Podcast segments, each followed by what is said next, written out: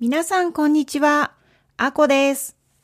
私は先週、透明書店という本屋さんに行きました。透明はクリアという意味で、書店は本屋という意味です。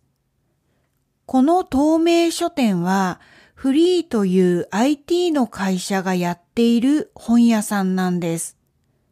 フリーは会社とかフリーランスの人がビジネスのお金を管理するためのサービスを作っています。日本語ピクニックでも会社を始めた時からフリーを使っています。私はその前、フリーランスの時から使っています。今とても人気のサービスです。フリーを使っている人は、日本語ピクニックみたいに小さい会社とか、フリーランスとか、とにかく小さいビジネスのユーザーがとても多いんですね。スモールビジネスの会社は、新しいスタートアップだけじゃなくて、ずっと昔からやっている会社もたくさんありますよね。フリーはそういういろんなスモールビジネスの会社のことをもっと理解したい、サポートしたいと思っていました。それでこの透明書店という本屋さんを作って自分たちで本当にスモールビジネスを経験することにしたんです。コンセプト、とても面白いですよね。透明書店は東京の蔵前にあります。東京スカイツリーの近くです。お店で働いているのは店長さんと、あと、クラゲという AI のスタッフです。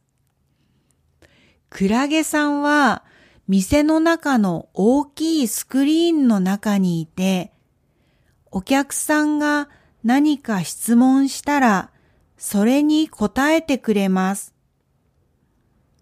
あと、たくさん本が売れている日は、クラゲさんは嬉しそうで、あまり本が売れていない日は、元気がない顔をしているみたいです。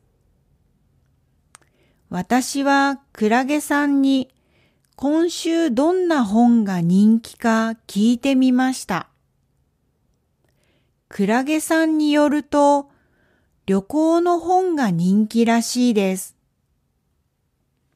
クラゲさんは旅行っていいですよねって言っていました。この透明書店は IT 企業フリーの店なので、クラゲさんのようなハイテクなポイントもいろいろあるのですが、その一方でファックスも使っています。本屋さんのような昔からある業界の会社だと、まだファックスが必要なことも多いそうです。店の名前は透明書店ですね。透明、クリアという名前の理由は、みんなに店の情報をシェアする店、クリアに全部見える店だからです。その日本がいくら売れたか、インスタグラムで毎日シェアしています。家賃とか店長の給料もノートでシェアしていて、それを読むのもとても面白いです。それから、この透明書店のある蔵前っていうエリアも最近人気です。小さいカフェやお店がたくさんあります。